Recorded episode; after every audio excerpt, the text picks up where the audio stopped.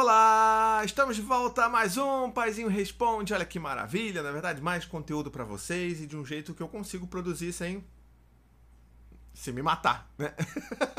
então, olha, Antes da gente conversar um pouco sobre a pergunta de hoje, que inclusive merece uma, uma reflexão bastante aprofundada, é o tipo de reflexão, inclusive, que a gente devia fazer de tempos em tempos, tá? É muito importante isso daqui. Mas a primeira coisa que eu queria pedir para você é assim: olha, por favor, você está gostando desse projeto do Paizinho Responde? Então já deixa o seu like aqui embaixo.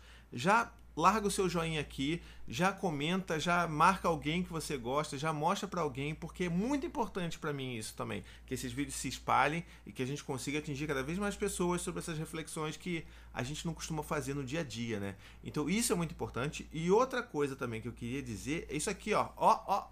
Olha que coisa linda. É uma camiseta da minha lojinha. Se você nunca viu, eu tenho uma lojinha lá no paizinho.com/loja Vai lá, só tem camiseta bacana. Essa aqui, inclusive, é do pai Vitruviano, olha. Camiseta linda. Pode ir lá, frete baratinho. Tem meu livro também. Vai lá, conhece a minha loja. Eu tenho certeza que você vai achar alguma coisa que você vai gostar, não só para você, como seu parceiro ou parceira, tá bom? Então chega de jabá agora, deixa eu falar logo com vocês sobre a pergunta de hoje, tá bom? A pergunta de hoje, ela veio da Aline Bocucci. Ela fala assim: Amo seus vídeos, assisto tudo. Tira uma dúvida para mim. Tenho uma filha de 5 anos e quando falamos não para ela, ela chora. Isso é normal? Ela chora por tudo. Ela é muito chorona. Já conversei, já coloquei ela para pensar no que, no que fez e tudo mais, e não adianta. Socorro! E muitos olhos aqui, mais do que eu pronunciei, inclusive. Me fala o que eu posso fazer para ela parar de chorar. Beijos. Olha, Aline, essa é uma reflexão que a gente precisa fazer de verdade, porque assim, é, caso assim as pessoas que acompanham aqui, às vezes, de vez em quando eu falo essas coisas aqui no canal, né, nos meus, nas minhas mídias sociais, é, que é uma coisa importante que a gente precisa ter em mente, que é o seguinte: a maneira como a gente fala sobre disciplina positiva, sobre criação com apego aqui, ela não tem uma, sabe, um caráter utilitário. O que, que eu quero dizer com isso? É, as coisas que eu falo, elas não são tipo dicas infalíveis para você resolver um problema X do seu filho, que inclusive é esse daqui. Não estou dizendo que você está buscando isso, né, Aline? Assim, eu, eu sei como é quando você tem uma crise de choro toda hora no seu ouvido, você fica desesperado e a gente né, perde o controle, a gente se desorganiza internamente. Então é importante que a gente fale isso logo de cara que aqui nesse vídeo eu não vou explicar para você uma fórmula mágica para você fazer sua filha parar de chorar até porque isso não existe, tá bom? Então, vamos conversar agora sobre uma coisa que eu notei aqui na sua fala que ela é, acendeu um, um sinal vermelho para mim, tá bom? Vermelho não, vou botar amarelo, não vou ser tão caótico assim, mas o que acontece? Você botou aqui, ela é muito chorona. Aí a gente tem que já começar a trabalhar essa questão, porque vamos pensar comigo aqui, se a gente classifica os nossos filhos, se a gente rotula os nossos filhos, sejam é, né, rótulos negativos ou rótulos aparentemente positivos, a gente tem que entender que isso, na verdade, é uma prisão que a gente coloca os nossos filhos nela. Assim, é, é bem isso, sabe? Não é culpabilizando a gente. A gente, às vezes, faz as coisas sem refletir sobre o que a gente faz. A gente faz porque fizeram com a gente e, às vezes, a gente precisa parar e pensar um pouco sobre o que a gente está fazendo com os nossos filhos. Essa é uma delas. Quando você rotula a sua filha, ou quando você mesmo aí que está me ouvindo rotula o seu filho de qualquer coisa, chorão, por exemplo, é, a gente está dando para eles o papel que ele acha que ele precisa seguir para ele ser amado, para ele ter uma identidade dentro daquela família. Sabe? É tipo uma, como eu já falei várias vezes aqui, é como se fosse uma profecia autorrealizável. Você fala tanto isso e a criança fica, poxa, se o meu pai fala, se a minha mãe fala que eu sou chorão, que eu sou teimoso, que eu sou bagunceiro, que eu sou preguiçoso, e eles me conhecem tão bem, então eu sou isso, então eu vou, vou ser isso, porque é isso que eu sou. E eu não posso ser nada diferente disso, porque senão não vou ser amado, não vou ter. Né, o meu papel nessa, nesse contexto familiar é de ser chorão. Então, uma das coisas que a gente precisa trabalhar com os nossos filhos é tentar tirar esses rótulos. Isso é uma coisa que você poderia, inclusive, já começar a tentar exercitar. É difícil, não é simples, mas você pode começar a, sabe, olhar para a ação, falar sobre a ação, ao invés de é, né, caracterizar ou classificar aquela criança. Então, Poxa, filha, hoje você você chorou muito, né? O que está acontecendo?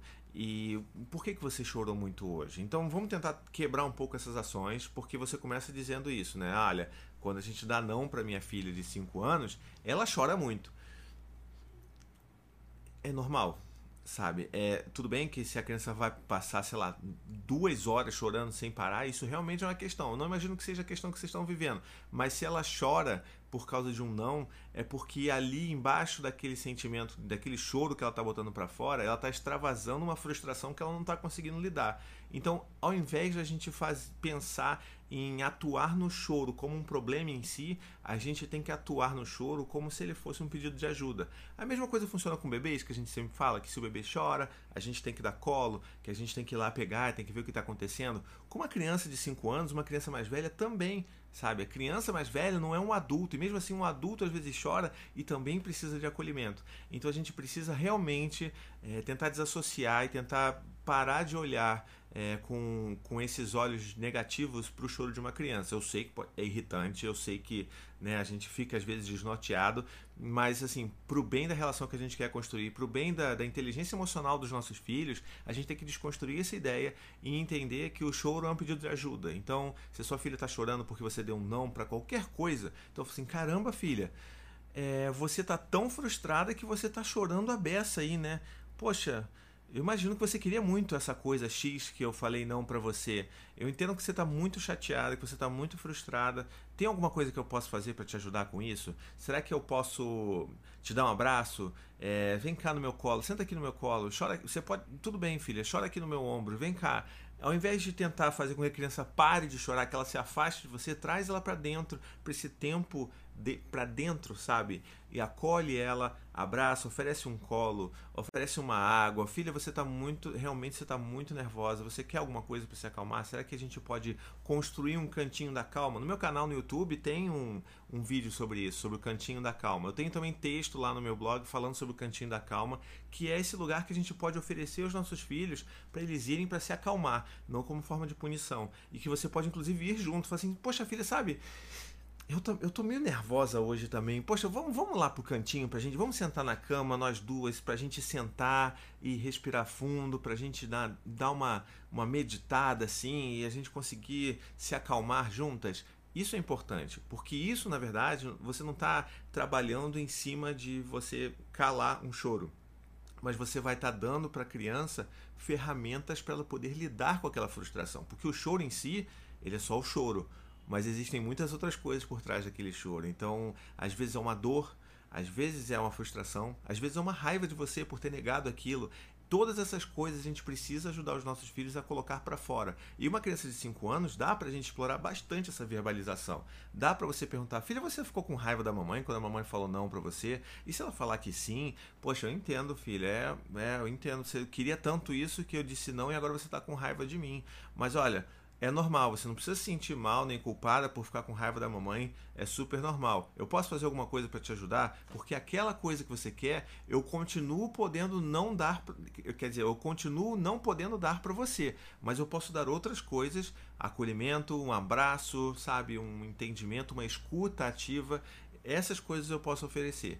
E muitas das vezes é disso que os nossos filhos precisam. Eles não precisam do último brinquedo, da, sabe, da modernidade. Eles não precisam ver todos os desenhos da Netflix que, né, que se a gente para eles vão chorar. Eles não precisam disso. Eles precisam de acolhimento. Eles precisam de ajuda para lidar com esses sentimentos todos, tá? Então isso é uma coisa que é importante a gente deixar aqui bem pontual. Então assim, é, eu, eu diria que você tem esses dois caminhos para já começar a fazer, que é um é abolir essa ideia de rotular sua filha e dois desconstruir essa ideia de que o choro é uma coisa ruim por si só e que na verdade é um pedido de ajuda. E a gente tem que né, ajudar os nossos filhos. É claro que vai ter dias que a gente vai estar esgotado emocionalmente a gente não vai ter o que dar né? Se a gente está esvaziado emocionalmente a gente não, não né o nosso tanque está vazio a gente não consegue né, dar, oferecer nada para os nossos filhos. Então também é importante a gente olhar para dentro e ver, inclusive, no, por que, que aquilo pega tanto na gente? Por que, que aquele choro incomoda tanto a gente? Esse trabalho de análise interna também é importante para a gente entender o que, que aquele choro causa na gente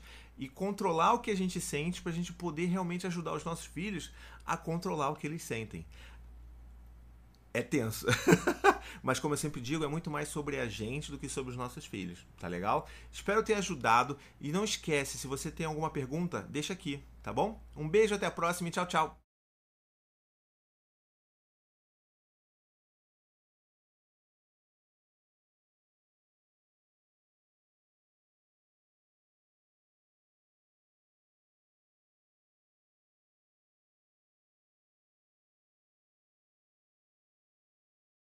To the 25 senators who just voted against U.S. veterans and their families, you flip flopped, voted no on the Honoring Our Pact Act. You know it provides medical help to vets, makes amends to veteran families who lost children to recklessness.